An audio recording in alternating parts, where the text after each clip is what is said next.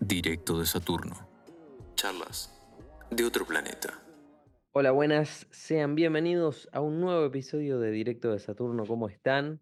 Bueno, hoy vamos a hablar de las intervenciones de Estados Unidos en distintos países del mundo.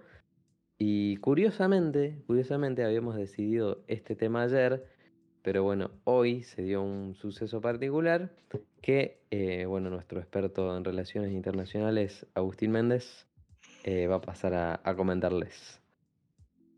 Sí, bueno, el tema creo que está en todas las puertas de todos los diarios, por lo menos que, que cubren este, el tema de relaciones internacionales, que hace creo que no- menos de 6, 5 horas, o sea, los talibanes eh, tomaron control de Kabul, la ciudad capital de, de Afganistán, dando cierre a una a, a intervención estadounidense en Afganistán que duró casi dos décadas, desde que empezó la invasión de, de 2001, y que ha, o sea, creo que ha costado más de 3 trillones de dólares, eh, innumerables muertes, tanto de locales de Afganistán como eh, marines de Estados Unidos, una guerra que se volvió imposible en un territorio el cual se lo denomina el, cementerio de, los imperios, porque todos los imperios que intentaron invadir fracasaron, los ingleses, los, los soviéticos, eh, los estadounidenses, ninguno pudo lograr dominar eh, el país desde una estabilidad, principalmente por la geografía que tiene el país, que bueno, que es un, un, un mal que a veces que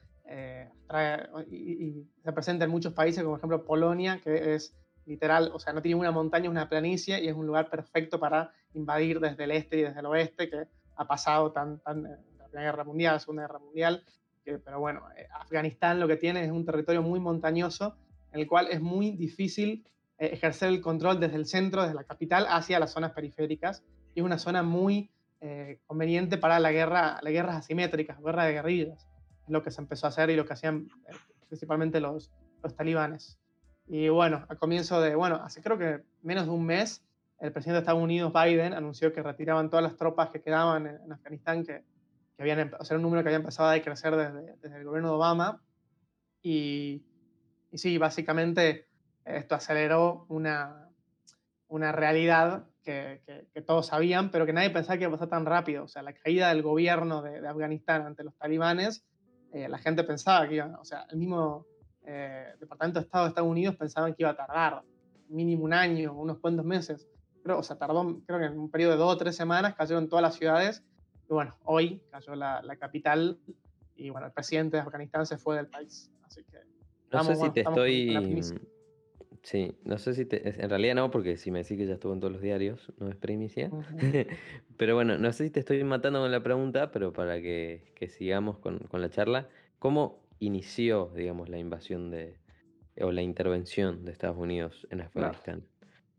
Eh, bueno, la invasión de, Afganistán es, surge después del, del 9-11, el ataque a las Torres Gemelas, y el principal sospechoso que se había pensado que había organizado todo este ataque era el grupo Al-Qaeda y particularmente Osama Bin Laden, que estaba en, Afganistán.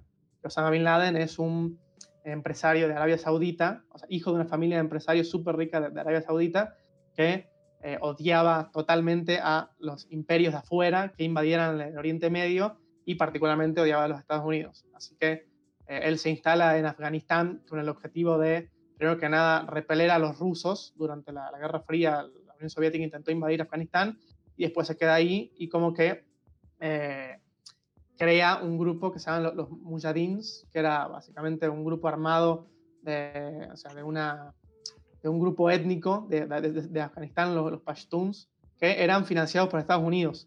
O sea, Estados Unidos financiaba a través de Pakistán eh, a estos eh, mujahidins y Osama Bin Laden para que le hagan la resistencia a los soviéticos.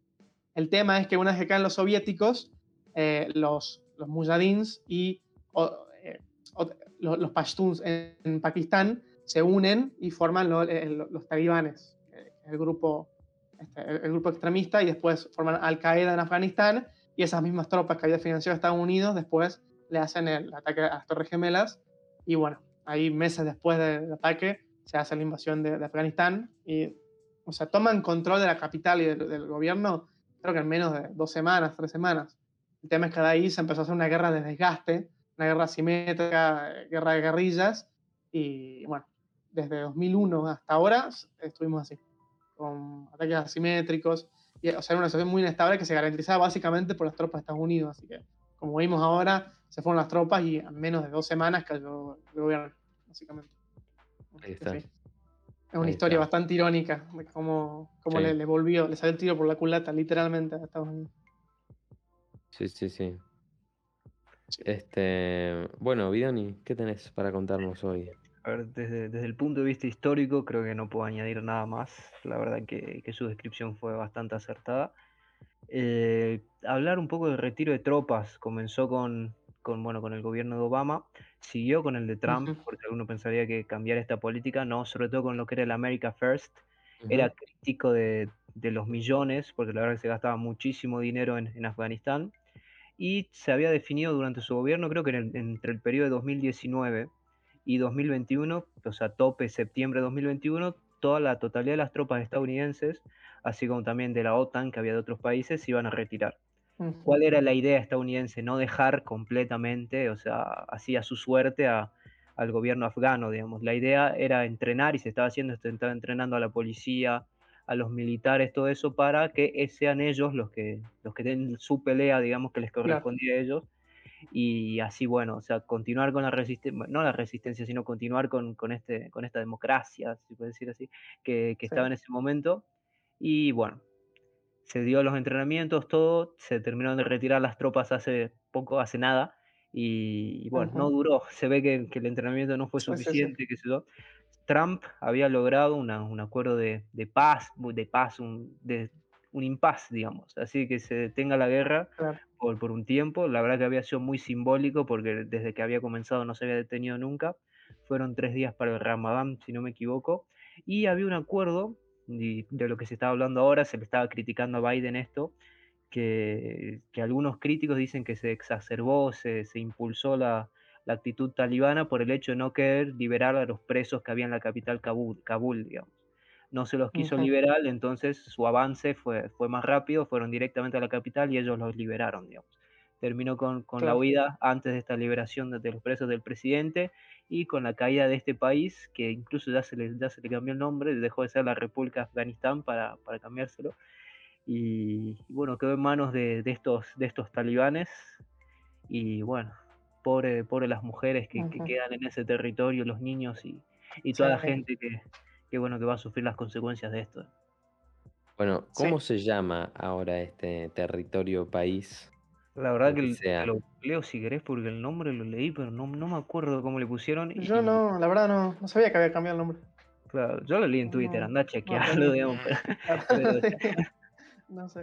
Pero, o sea, se supone que los videos, porque entraron a la, a la oficina del presidente, se grabaron Sí, ahí, sí, se auto, autoproclamaron. conferencia de prensa, Claro, o sea, en esa conferencia eh, autoproclamaron la creación de un nuevo estado. Pero el nombre, la Claro. verdad que te lo googleo si querés, pero creo que va a estar bastante difícil encontrarlo. Mirá vos. Ok, Está muy fresco todavía todo. mientras, ¿se sabe si ya hay algún otro estado que lo reconozca a este nuevo estado como legítimo? Y no, la verdad, es un tema interesante. O Sí. sea, no hay ningún otro estado que sea amigable a Afganistán, porque Afganistán es un problema para todos. Es un problema para todos los países de la región. Porque, o sea, es básicamente o sea, es un, un plato de inestabilidad que a, a Pakistán, o sea, muchos terroristas y, mu- y muchos de los talibanes que salen de Afganistán van y hacen estragos en Pakistán. Para la India no le conviene, para China que quiere garantizar la estabilidad, para comerciar básicamente. O sea, Afganistán está, está en el medio esto, de la iniciativa del Belt and Road que hablábamos hace unos cuantos episodios. Afganistán está en el medio. Así que, o sea, básicamente todos quieren la, la- la estabilidad. Y tampoco no hay ningún otro país que tenga, qué sé yo, mayoría pashtun como para eh, decir, bueno, son nuestros hermanos, los vamos a reconocer. El tema, lo que dicen y lo que muchos analizan es que China va a aprovechar ahora y como que va a eh, entrar y va a tener influencia sobre los talibanes, así que muchos especulan que China podría ser el, el el principal, el primer país para reconocer su, la injerencia, primero que nada para garantizar, o sea, que el Belt and Road pueda pasar por ahí, y segundo, como para tener eh, influencia sobre este gobierno para ganarle una- la partida geopolítica tanto a Estados Unidos como a India, que son, o sea, rivales de la región bastante, bastante complicada la, la guerra ahí. Bueno, y si viene China, de la mano de China vienen 30, 40 países que, que buscan evitar cualquier tipo de bloqueo económico. Entonces sí, estamos hablando de que, bueno, si, si es así, si el tweet que leyó Bidoni está chequeado de que tiene un nuevo nombre, este, probablemente este país con nuevo nombre eh, empiece a ser eh, objeto de debate. Ahora, una pregunta. eh, con lo que digamos, había venido, pues yo no tengo ni puta idea de todo esto, ¿no? Acabe de aclarar porque no sé una mierda. Todo el, el quilombo este que se armó, digamos, de, de las guerras y todo esto, principalmente, o sea, lo que estábamos hablando antes, fue por el tema de, del atentado hacia las Torres Gemelas, ¿puede ser o nada que ver? Eso fue lo Sí. que originó todo, ¿o no?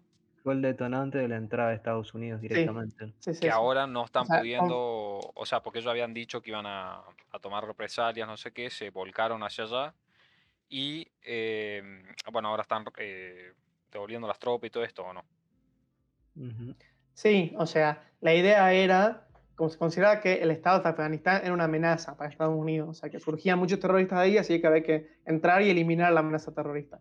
En 20 años no pudieron eliminar la amenaza terrorista justamente por el terreno que era súper complicado y porque, o sea, eh, la guerra de guerrillas es muy difícil de ganar. Ya Estados Unidos viene de perder una guerra en Vietnam con eso, o sea, digamos que es muy complicado con armamento tradicional ganar este tipo de guerras, o sea, y Afganistán era particularmente un terreno muy difícil para, para ganar. Y lo que hizo Biden ahora es como que retiró las tropas. O sea, dijo, vamos a cambiar la estrategia. O sea, no vamos a intervenir directamente nuestras tropas en el piso, sino que vamos a apoyar al gobierno con eh, entrenamiento, infraestructura, dinero, como para que ellos sean los que se defiendan. No Y bueno, funcionó. No salió muy bien que digamos. Por ahora, vamos a ver cómo se responde. Intuyo que, que se va a responder, no porque estos tipos hayan Sí, entrado. Pero. No, sí, es que yo- ya está. O sea, un hecho consumado. O sea, ningún otro Estado va a entrar ahí. O sea, ya todo- las potencias ya tuvieron mala experiencia en Afganistán. Estados Unidos, Rusia, China, perdón, el Reino Unido, todas entraron y salieron totalmente destruidas. Nadie va a entrar militarmente y, o sea, ya hasta, hasta el propio gobierno, las propias autoridades que quedaron del, gobierno de, de Afganistán dijeron, o sea, que vamos a eh, hacer una transición de poder pacífica, o sea, que ya, ya acordaron con los talibanes como para pasarles el poder pacíficamente, como para que no haya, no haya conflicto, o sea, que, que ellos están en el poder, ya está, es un hecho, es un hecho consumado, ya listo. El tema es cómo va, va a reaccionar el mundo, que no Claro. sé si hay mucho que reaccionar, o sea, capaz bloqueos económicos, cosas así, pero o sea, el bloqueo económico es literalmente Pero- tirar a Afganistán en las manos de China, o sea, Claro. bloquear que, que se comercie. Bueno, China creo que, o sea, no, no- no me recuerdo particularmente si, eh, o sea, China tiene frontera con Afganistán, pero sé que están súper cerca y que, o Sí, sea, tiene, el sí, comercio vital va a pasar por China, o sea, regalar al país básicamente. Así que una situación bastante complicada, creo yo. Y, o sea, como dije, está muy fresco todo, literal, hace menos de cinco horas los talibanes llegaron a, a Kabul, así que Sí, hay que ver cómo se va desarrollando. O sea, no parece que, que tenga un, un giro de 180 y que vuelva el gobierno que estaba hasta, hasta ser derrocado. La verdad que no parece que eso vaya a cambiar.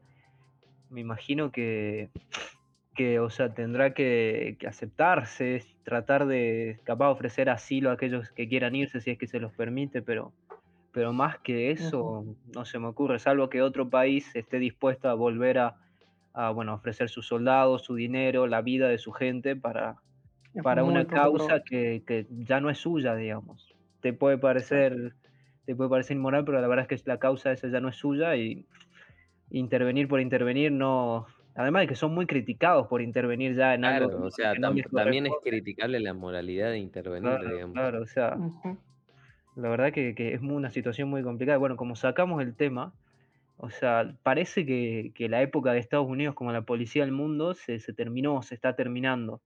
Así que les quiero preguntar si, si se animan a responder qué, qué opinión les merecía ese papel que cumplía Estados Unidos años antes, digamos, años atrás. Claro. A mí eh, me parecía medio un chamullo, porque no era, era la policía de sus propios intereses, digamos. Claro. Este. Ese es el tema. Eh, si querés, ya no, ya no me voy a meter más adelante en, en lo que fueron las, las intervenciones indirectas, si querés, en, en América Latina, pero eh, a ver, si un país elige democráticamente, aunque, aunque te guste o no, este, un, un- un- un gobierno más de izquierda, no podés ir y hacerle un- una dictadura, ¿me entendés? O sea, eh, eh, eso fueron las, las decisiones de- del propio pueblo. O sea, y, Claro. y- y no- no podés meterte en eso. Claro. Yo creo que particularmente, o sea, este rol, o sea, estas- las intervenciones de lo- los últimos 20 años de Estados Unidos como supuesto policía del mundo, súper o su- súper erradas. O sea, el, el rol que tenía que tener Estados Unidos era de, otro lado, de controlar capaz. O sea, intervenciones militares. Además, se fueron, a país recontra complicado. O sea, eh, Afganistán, Irak, o sea, países que se quería que sea una guerra rápida y, no, o sea, ya de todo tipo de análisis era súper complicado sea una guerra rápida. Y además, o sea, la ideología con la que los gobiernos estadounidenses se metieron en estos países era una ideología muy utópica. O sea, se, se fueron básicamente con la creencia de que las democracias, o sea, son básicamente eh, los mejores tipos de gobiernos que puede haber en, el mundo y que son eminentemente pacíficos. O sea, que si vos pones una democracia en un país, ese país no va a hacer la guerra. Así que básicamente, o sea, se creía, eh, la, táctica que se tenía era exportar democracia, es decir, meterse en cierto país, tirar al dictador de turno y meter una democracia, y con la idea de que todos los, o sea, todos los problemas iban a, de- a desaparecer y el liberalismo y la democracia iban a florecer. Claramente era, o sea, algo demasiado, un, un pensamiento demasiado reducido y demasiado utópico. O sea, eh, vos querías meter democracias en países los cuales tienen, o sea, no tienen cero tradición de, de democracia, cero tradición de valores liberales, de valores de, o sea, de, de li- libertad de expresión, libertad de voto, y, o sea, eh, estados súper patriarcales y, y religiosos, vos le querías ir, o sea, considerando que matando al, al- al líder, a Osama Bin Laden, a Hussein, iba a mágicamente crearse una democracia que iba a ser pacífica para los Estados Unidos. Ya después de 20 años después nos dimos cuenta que no, y que era una, una concepción bastante errada y es parte de una, de una concepción de toda la vida de Estados Unidos, o sea, de una concepción muy de que, o sea, de que su rol es de exportar democracias y de que las democracias, o sea, le van a solucionar sus problemas. O sea, que la forma de garantizar la paz es básicamente exportando democracias cuando no fue así. Esperemos Claro, que tema es que no se vuelva a ese tipo de política porque se, se mantuvo, o sea, sin importar el color político de los gobiernos durante bastante tiempo. Y la verdad que, o sea, ahora con el contrapeso de China que, que- que- que ascendió como poder global en el mundo, ya los Estados Unidos no se van a dar el lujo de, de ser tan, tan poco prolijos con estas cosas. Este, claro, el tema es ese, es que no podés eh, inculcar de un día a otro valores democráticos, ni en 20 Ujú. años. Por ahí tenés que dejar que pasen Sí, sí.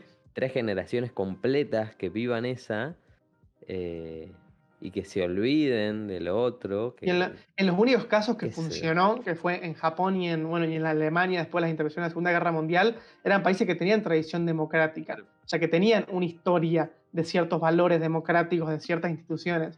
O sea, y además la, la concepción era demasiado miope porque no era ni ir y establecer instituciones democráticas ni valores, era básicamente que tirando al líder, o sea, asesinando al líder, mágicamente, o sea, se consideraba que el único freno para la democracia de estos países era un líder loco que mantenía, o sea, rehenes al, al país. Que la solución era ir y asesinarlo, básicamente.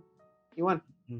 que- o sea, esa, esa forma de pensar y de, de actuar generó un mundo mucho más amenazante para Estados Unidos que si no lo hubiera hecho, básicamente. O sea, no, no, no pudieron obtener los resultados con esto. Y bueno, o sea, ni dudar la, la inmoralidad de ir interviniendo países como te gusta. Pero, o sea, de ninguna forma era rentable, creo, esta, Claro. esta acción. Yo creo que más que nada para, para demostrar un poco también el poderío militar que tiene Estados Unidos y para de- decir soy yo el pijudo y Eso, en criollo eso. claro, A mí me mide más, digamos. claro. Es que Sí, sí, sí, sí. eh, En, parte, en parte sí, digamos. El tema es que, o sea, partemos, no le, sir- no le sirvió para No, nada. O sea, sí, no. justamente le demostró al mundo que eran Que no son o sea, un- invencibles, unos cuantos eh, granjeros de, De de las colinas en Afganistán lo- lo- lo- los tiraron aba- abajo, básicamente, sin, sin contar Vietnam. claro, sea, en Vietnam Para el poderío estadounidense no sirvió absolutamente para nada. Y claro, además, o sea, de, de dónde inicia, digamos, la, la idea de, de- de intervención de, de Estados Unidos. Si querés, después de, de la Segunda Guerra Mundial, digamos, Guerra Fría. De la Primera Fría. Guerra Mundial, con Woodrow Wilson, él es el padre del, del li- lo que se llama en la corriente de las relaciones internacionales del liberalismo. O sea, de, de esta tendencia de que, eh, o sea, como que la democracia y la paz es una condición natural de la humanidad. Y que hay ciertas trabas particulares que hacen que esa paz no se, no se logre. Y una de estas, o sea, es básicamente que hay que hacer florecer las democracias. Ahí empieza esta concepción.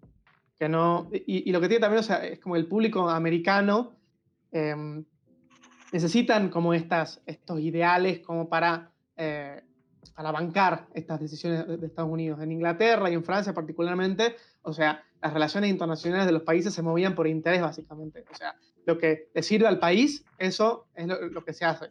En cambio, el público de Estados Unidos, como o sea, es demasiado liberal con estas cosas, necesita todas estas justificaciones de, eh, de, la democracia, la libertad, los derechos humanos. O sea, es como que necesitan que les adornen las, las decisiones. Y bueno, esta, esta, ideología como que nace, nace con eso, básicamente. Que es como que oculta atrás como movimientos por interés, pero es como que Estados Unidos los tiene que adornar, básicamente, para, para su público. O sea, atrás de toda retórica eh, súper bonita que tiene Estados Unidos, hay puros y duros intereses nacionales, que básicamente eso es lo que rige las relaciones internacionales del mundo. Gusto o no gusta. O sea, sin duda, eh, gran, la mayor cantidad, si no es que todas las intervenciones estadounidenses, tenían intereses atrás, fuera de, fuera de los intereses. Yo creo que era una política muy ingenua o inocente, vamos a pretender exportar la, democracia occidental a, territorios con culturas, con tradiciones que nada que ver realmente, o sea, es muy inocente su parte pensar que, como él decía, derrocando a su, a su, a su dictador, a su líder autocrático, autocrático perdón, eh, eran capaces ya de, reinstaurar la democracia y todo, todo mariposas y felicidad. La verdad que, que, no salió bien en muchas ocasiones, salió bien en, en algunas pocas, las puedes contar con las manos, pero, pero bueno, que era, que era un papel igualmente que, que de acuerdo a la época, digamos, ya refinó un poco a la Guerra Fría, era un papel que quizá era, era, algo que un país que quería, quería imponer su modelo y no quería arriesgarse a que el resto de países caigan en el, en el modelo que consideraba equivocado, debía, debía llevar a cabo. Creo que en la actualidad esta, esta política ya no tiene sentido por lo menos en el pasado me parecía que ese era el sentido que tenía, y que además con, con, China ya haciéndose aliados en Latinoamérica, que Estados Unidos se esté metiendo en cuestiones en Afganistán, en otros países, y no cuidando o no, o no tratando de mantener sus relaciones con aquellos países que se encuentran más cerca, en su mismo continente, era, era un desperdicio, digamos, y era una desatención completa. La verdad que la verdad que creo que los tiempos han cambiado y que tiene, tiene, o sea, tenían que rever sus políticas y creo que lo están haciendo. Es que igual es, es, eh, es raro y para mí es como dice Mende, una cuestión de, de, intereses y camuflarla con el discurso bonito. Porque si vas al, al, a lo histórico, Estados Unidos no siempre ha exportado democracia en sus intervenciones, digamos.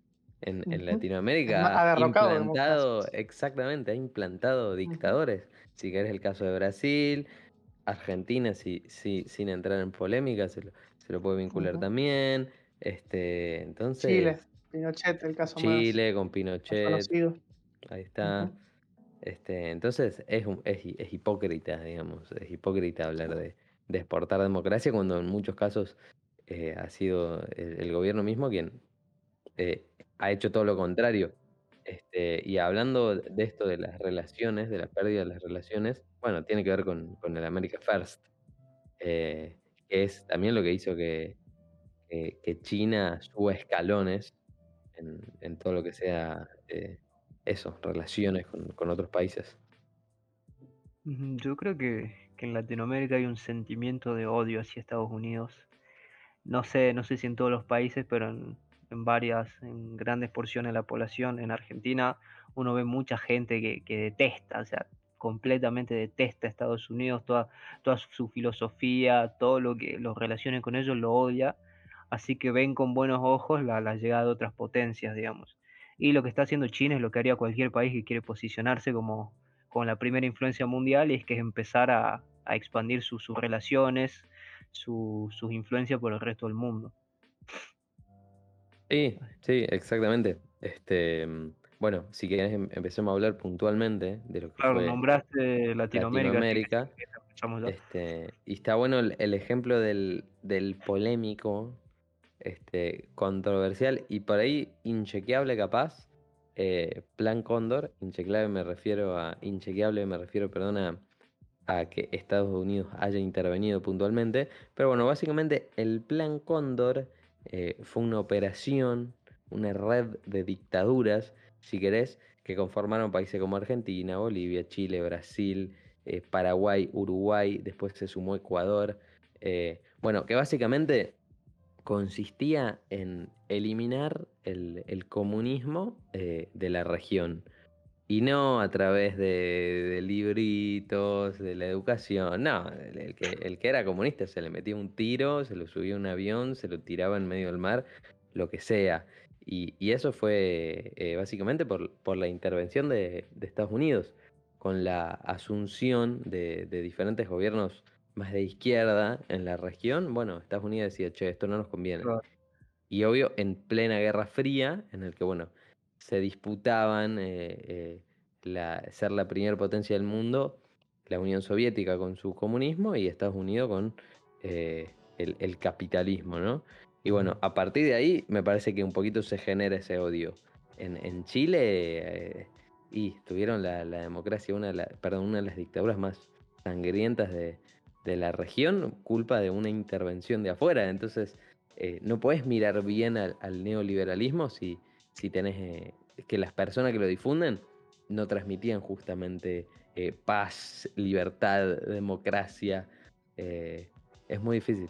Sí, sí. O sea, Chile además tiene, tiene algo interesante que dentro de, todas las dictaduras que hubo en Latinoamérica en esa época, es una de, las mejor recordadas, si se puede decir, por el crecimiento que hubo después de, de, que ocurriera, ¿no? Claramente no deja de ser nefasto todo lo que sucedió, o sea, la desaparición de personas, todo aquello, todo el terrorismo de Estado, pero, o sea, el dato de color es que hay gente que la recuerda bien por cómo terminó, porque se salió de un gobierno que, de un gobierno socialista como era el de Allende, que mucha gente estaba en contra, así que a pesar de haber sido una dictadura, una dictadura es bien vista por, por algunos sectores, sectores de, de la actualidad, digamos. Sí, sí, o sea, un sector sesgado, digamos. Obviamente, sí, este, sí, eh, bueno, la, dictadura en Argentina también, hay sectores que la, que la reivindican, digamos. El tema es este que la dictadura en Argentina no tuvo buenos resultados, con económicos. Así que, o sea, literalmente la gente que se agarra, o sea, se agarra de, aire, básicamente.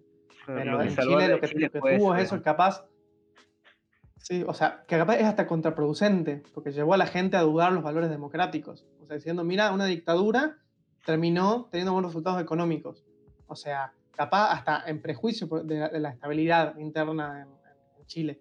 Ese, ese, pero bueno, la, estabilidad estuvo y es un modelo que hasta hace poco reinaba. O sea, eh, eh, la constitución de Allende eh, se, mantuvo hasta, hasta la reforma que están haciendo ahora.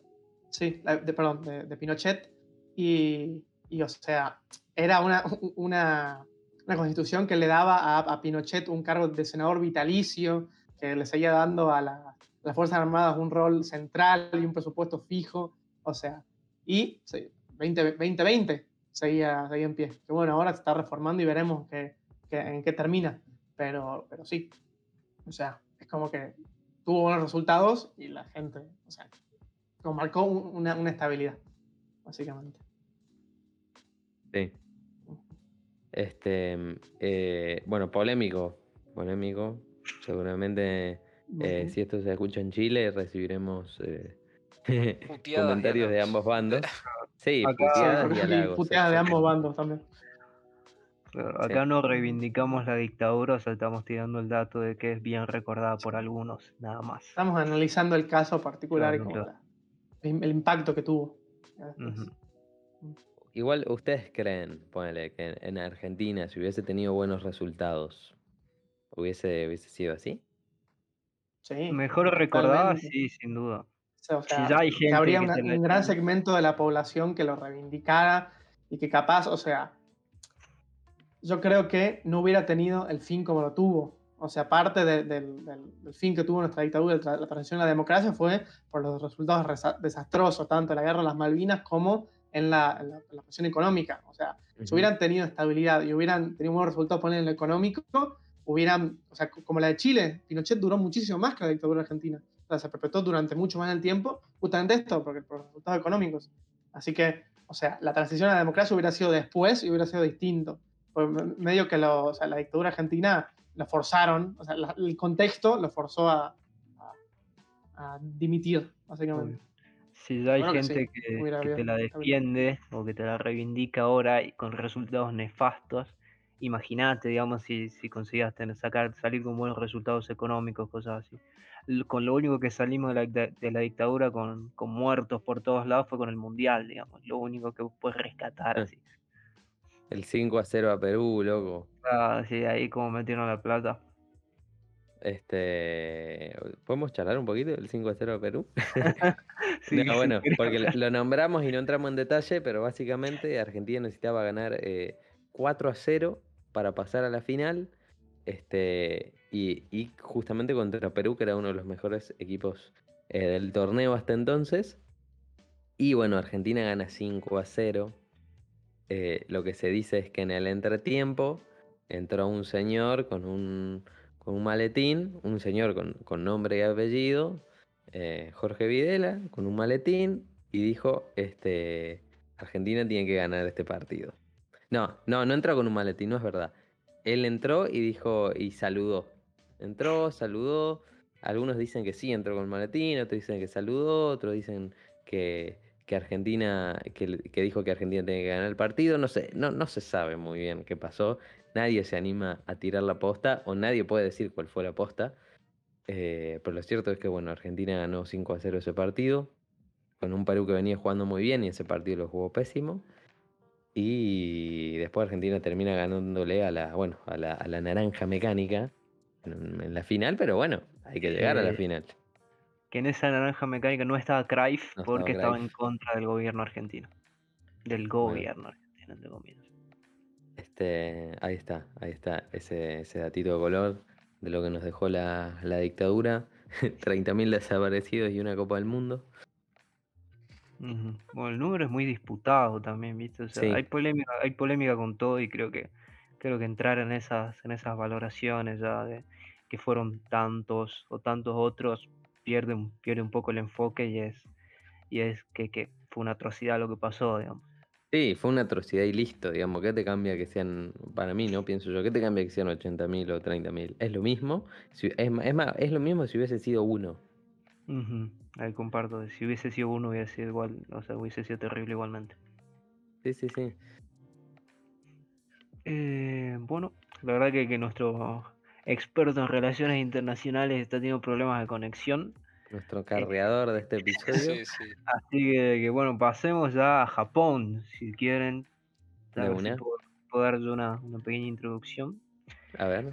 El imperio japonés, la Ah, verdad, el ca- bueno, el caso de Japón eh, me encanta. claro, el, positivo, claro. El Sí, imperio sí. japonés, importante participante de la Segunda Guerra, mucha gente se olvida de, de lo que hizo Japón. La verdad que conquistando territorios de China, en, en Oceanía, una- unas grandes batallas en lo que fue el mar contra Estados Unidos, la, la famosa batalla de Midway, y que una vez que fue el último en caer, el quien recibió las bombas, digamos, aunque Datito de Color no, no abdicó, claudicó en, en la guerra, justo después de las bombas, sino cuando ya se le vio una amenaza soviética por, por, su sus tierras, digamos. ¿Cómo, cómo es eso? O sea, les tiraron las bombas y lo que se dice es que las bombas, ¡pum!, renunciamos, ya está. Pero fue, pasó un tiempito re- relativamente corto, si no me equivoco, y se venía o sea, una invasión terrestre de los soviéticos. Y ese fue el como ya no, ya no podemos más, ya, ya dejamos acá la guerra, nos vamos, firmamos, firmamos que nos, que nos vamos, digamos. ¿Qué sucedió? El, el emperador Hirohito, si no me equivoco, Hirohito, de. Japón, es quien firma esto y que termina saliendo. Y asume un general, un general que fue muy importante en, la- en las batallas marítimas para Estados Unidos, que es el general MacArthur. Que, quien se encarga de Japón, los de- lo desmilitariza, todo porque evitando que Japón pueda, pueda seguir siendo una potencial amenaza para los Estados Unidos. Lo que tiene esta ocupación, que terminó en el 51, si no me equivoco, con el Tratado de San Francisco, es que es una de las pocas que, que- que, o sea, no tuvo, o sea, que es Japón, el país, el país intervenido salió bien parado, si se puede decir. Japón Sí. hoy es una potencia mundial que, bueno, que se pelea codo a codo, codo, a codo Claro. con los grandes y es algo así como, como rescatable, digamos, en comparación a, las otras intervenciones que sucedieron. Claramente, o sea, durante esta intervención hubo atrocidades, hay historias de soldados americanos que violando a pequeñas o a mujeres japonesas, todo eso, la verdad que, que o sea, hechos aberrantes siempre va a haber, pero... pasó. Sí, obvio, o sea, hechos aberrantes siempre va a haber, pero, o sea, se puede rescatar como la salida de Japón, digamos, después de esta intervención. Otra, otros casos también que tuvieron resultados positivos que mencionamos un poco en episodios anteriores es la intervención a Haití, una de las intervenciones de Haití y otra de República Dominicana, por ejemplo. Fueron intervenciones que más que nada surgían por inestabilidades económicas y bueno, Estados Unidos en, esa, en ese momento tenían políticas de ir a defender sus intereses comerciales, sus barcos, sus empresas y bueno, terminaba medio una intervención. Pero los dos casos es como que después de la intervención los países, o sea, Estados Unidos durante la intervención construyó infraestructura, eh, organizó como eh, eh, sistemas políticos, organizó las instituciones y que, o sea, después de, la intervención, los dos países estaban mucho mejor parados que, antes, o sea, y tuvieron un crecimiento económico exponencial. Y que, o sea, en ambos casos, la población los, consideró como buenas intervenciones. O sea, no toda la población, pero como que dijeron, bueno, a la larga tuvimos buenos, buenos resultados, más que nada. Así que, sí, han tenido intervenciones, intervenciones buenas no, no han iniciado por intereses nobles, pero bueno, han tenido resultados, resultados buenos a la larga.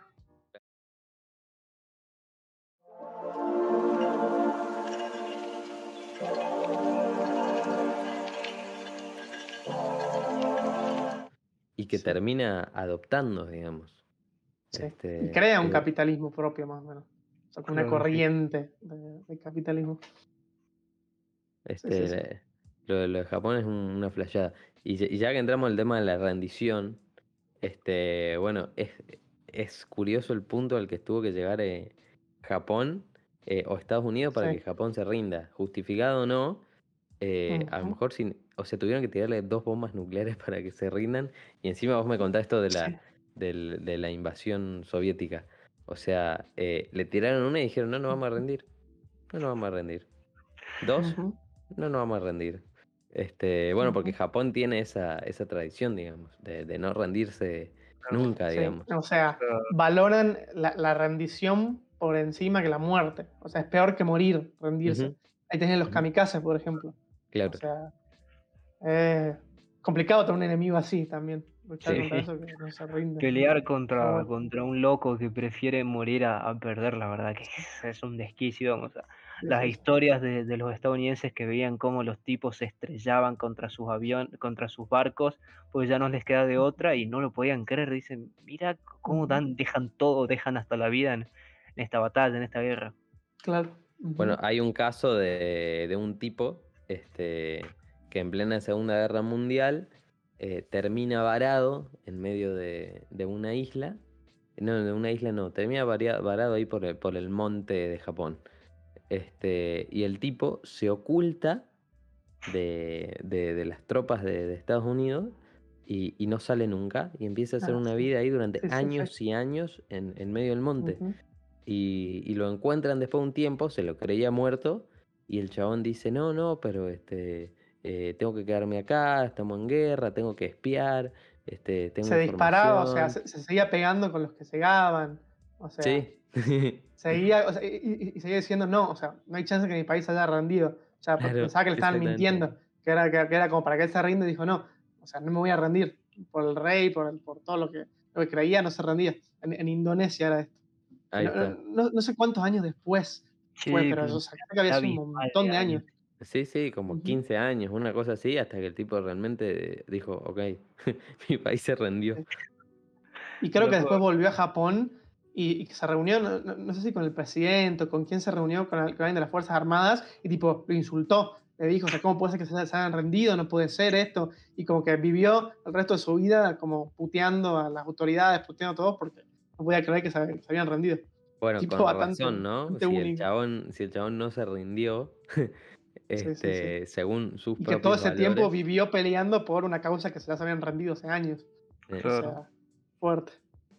O sea, vivir en así de, haber sido un bajón después de darte cuenta y se te cae el mundo. Sí, no, o sea, todo lo que, todo lo que, lo que concebiste toda tu vida, todo por, por lo que luchaste, por lo que seguías manteniendo capaz vivo, o sea, se seguías manteniendo ahí en el medio de la jungla, sobreviviendo, y era todo mentira. fuerte, fuerte, fuerte. Eh, bueno, un ejemplo de lo, de lo que era el, el no rendirse por nada, ¿no? Sí, heavy. Tener los huevos bien puestos, decirlo. De otra Sí, manera. Sí, Bueno, si querés, discutible. Bueno, dejar todo por. Todo por la la nación. O sea, Claro. Claro, y Claro. sabiendo que por ahí tu aporte es mínimo, ¿no? Porque Mm. ¿qué puede hacer ese chabón ahí en medio del monte? Es Pero simbólico. también es muy, es cultural. O sea, toda la vida Japón tiene esa, esa concepción. O sea, me- de como ser parte del todo, más que el individualismo. En cambio, los yankees son el contrario. O sea, hiperindividualismo por encima del, del- del todo. Son concepciones distintas de- Bueno, Claro. por del mundo que tienen que ver mucho los con la cultura. terroristas cuando se suicidan, que lo hacen por, por algo más, digamos, por, por Claro. Sí, sí, rendir sí. tributo, por así decirlo, a su religión, a su Por dios. su Dios, por la causa sagrada. Claro, eso también son, son creencias y sí. costumbres distintas, digamos. Claro, tiene que haber un sentido de trascendencia, ¿no? De que no termine acá para poder eh, terminar así, digamos, acá. Sí, sí, sí. Pero bueno, bueno, otra, eh, no, no sé si hablaron en el contexto de la Guerra Fría, otras intervenciones, vamos a tener un poco más, pero, o sea, otra, la- la- guerras bastante complicadas que mencionaron un poco la Guerra de Vietnam Y y sí, la Guerra de. Corea también.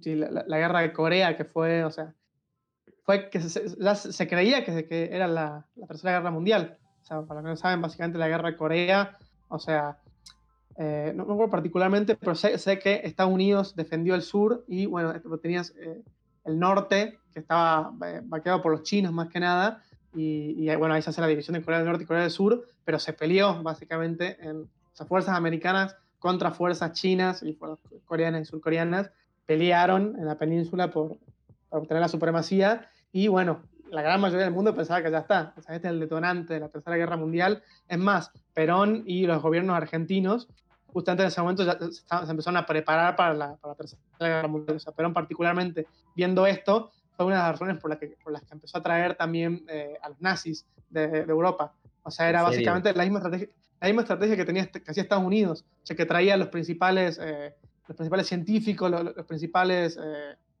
eh, lo- lo- los principales capos de, de la guerra, como Ajá. para tener todo ese capital humano en un momento en el cual ya no era división entre, entre fascismos y, y democracia, era una división entre eh, capitalismo y comunismo, y como Claro. se, veía, se lo veía venir, eh, se, traje, se traía entonces ese capital humano. El tema es que a Perón medio, medio lo estafaron, o sea, no llegó mucho capital humano, llegó, o sea, no llegó mucha gente, muchos científicos, se pensaba que sí, pero no, básicamente. Y bueno, esa es una de las, de las razones por la cual o sea, se, se- se- tomó esta política, pero sí, ya se concebía como que era o sea, el bombardeo y, y se venía la Tercera Guerra Mundial. Y que bueno, es una división que sigue a día de hoy. O sea, a- así surge la división de Corea del Norte y Corea del Sur, Claro. divididos literalmente por una, por una línea tipo, trazada en regla. La frontera es una línea horizontal totalmente. Y bueno, una, una región bastante inestable también. Que sí, tan, tan parte de la división de la Guerra Fría. Y después con la Guerra de Vietnam también. O sea, Bueno, la de Vietnam es, es más un meme. Todos Sí. conocen el meme, Sí, nadie sí, conoce la, la historia real. sí. Ujú. Este, Pero bueno, es, bueno, real. Es- es un caso muy parecido a Afganistán, creo yo.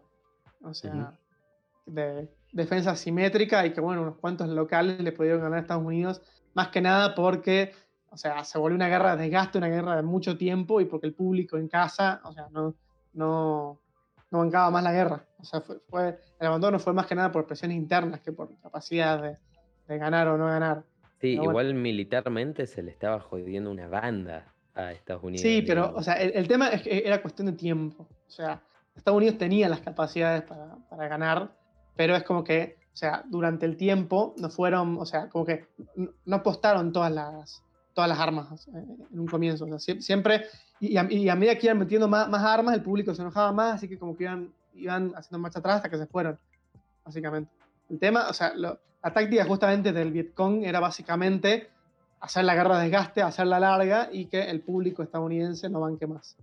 Y bueno, Bueno, ellos peleaban pasó. desde, desde, desde metidos en el monte, digamos, a oscuras. Sí, y, y como Afganistán venían de pelear contra tres potencias antes, primero con los franceses, después con los chinos, después con, con los del- vietnamitas del sur que los oprimían y después contra Estados Unidos. O sea, esos son pueblos que no, o sea, no viven otra cosa que no es la guerra. Así que, o sea, es muy complicado de luchar contra ese enemigo, que durante toda su vida, o sea, sus generaciones atrás, lo único que conocen es la guerra, o sea, no tienen consideraciones para la paz. O sea, es lo único que conocen en su vida, el propósito de su vida es luchar contra una causa, y bueno, o sea, no se, se van a rendir, aunque estén a 5 a 1, básicamente.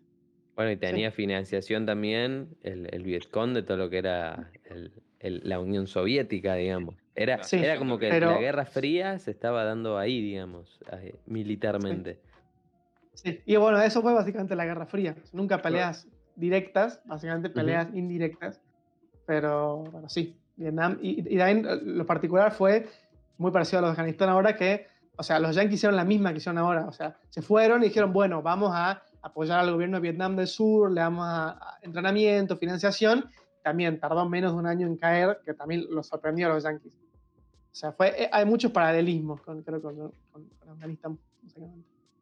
Sí, igual cuando Estados Unidos se fue, el- la guerra ya estaba perdida, digamos, no es que se fue con, con Vietnam en, su poder y una democracia organizada, se fue en medio del quilombo, dijo, ya está, nos vamos, este, capaz por esto que vos decís, pero medio que, que, que no la hizo bien a Vietnam. Vietnam debe ser una de las eh, grandes heridas en, en la historia de, de Estados Unidos. Sí, totalmente. Y una de las grandes armas que tenemos nosotros los latinos para joderlos a los en nos mataron memes. unos cuantos granjeros de arroz en, en Vietnam. ¿En serio?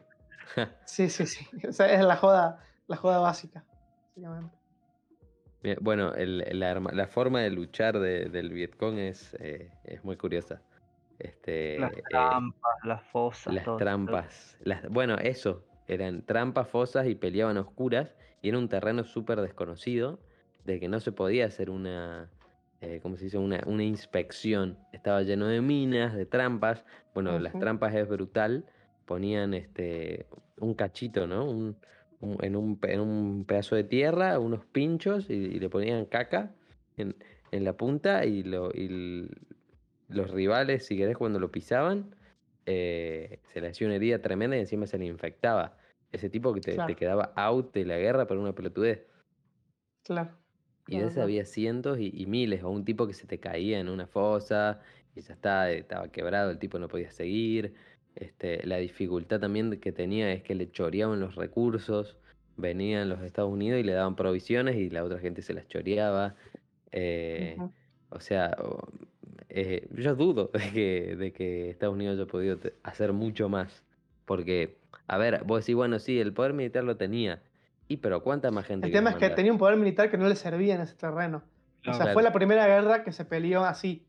La primera guerra de guerrillas del mundo y la gente, o sea, Estados Unidos no estaba preparado.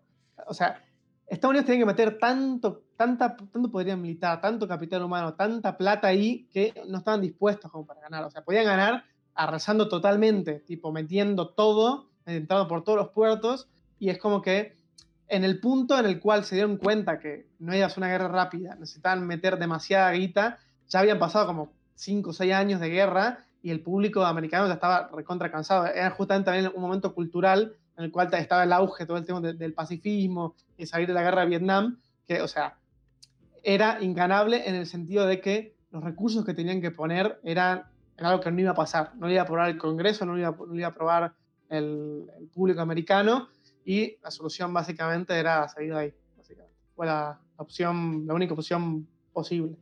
Salí de ahí, maravilla, dijo por entonces. Y que ahora, o sea, es muy gracioso porque eh, el gobierno comunista de Vietnam ahora le tiene más miedo a China que a Estados Unidos. Así que ahora Vietnam y Estados Unidos son aliados, o sea, súper cercanos. Porque se dieron cuenta que la, la- la clásica de que tenemos un enemigo común. Eh, los vietnamitas están súper asustados de que los chinos los, los invadan, así que salieron con Estados Unidos. Creo que no, no sé si son aliados extra OTAN, pero sí, está todo el tiempo van juntos y de seguridad luchan juntos, básicamente. Ahí te das cuenta también, o sea, que en las relaciones internacionales no hay ni amigos ni enemigos, hay intereses. Ahí está, ahí está. Como, como en la vida misma, ¿no? Como, como Sí, sí, en la política nacional, no hace falta irse a lo, a lo internacional. Básicamente. Bueno, para mí estamos. Bastante rico el, el episodio. La verdad Sí, sí. que creo que ya está. La verdad No que mucho no que aporté mucho porque la verdad que no tenía mucha idea. sobre el tema, pero bueno. La semana que viene, juegos blockchain. Sí, sí, sí. Y ahí, y ahí vas a voy a poder aportar. Ahí voy a poder aportar y bastante. Hay Pero bueno, carrera, Gabilón. lo, lo dejamos acá entonces, si les parece. Bueno, ya más o menos estamos en la hora, así que. Bueno, ya saben. eh, nada, eh, ya saben que esto después eh, queda en YouTube, en video separado o completo por si lo quieren volver a ver o lo que sea. Saben que esto también se sube a Spotify, Apple Podcast. eh, bueno, en- estamos también lo streameamos en, en YouTube y en Twitch a la vez, en stream, todos los domingos a las 6 de la tarde. Así que ya saben, eh, la semana que viene vamos a estar eh, viendo, digamos, un nuevo tema, que en este caso seguramente sea juegos blockchain, que ya hablamos un poquito ahí en, en unas charlitas cósmicas, eh, en un episodio anterior. Así que bueno, vamos a estar entrando un poco más en profundidad, tocando otros títulos nuevos que van saliendo, porque está muy en auge todo esto, está muy nuevo. Así que bueno, eh, más que nada eso, eh, despedirme de ustedes y decirle que hasta la semana que viene. Nos vemos. Nos vemos. Adiós, nos vemos.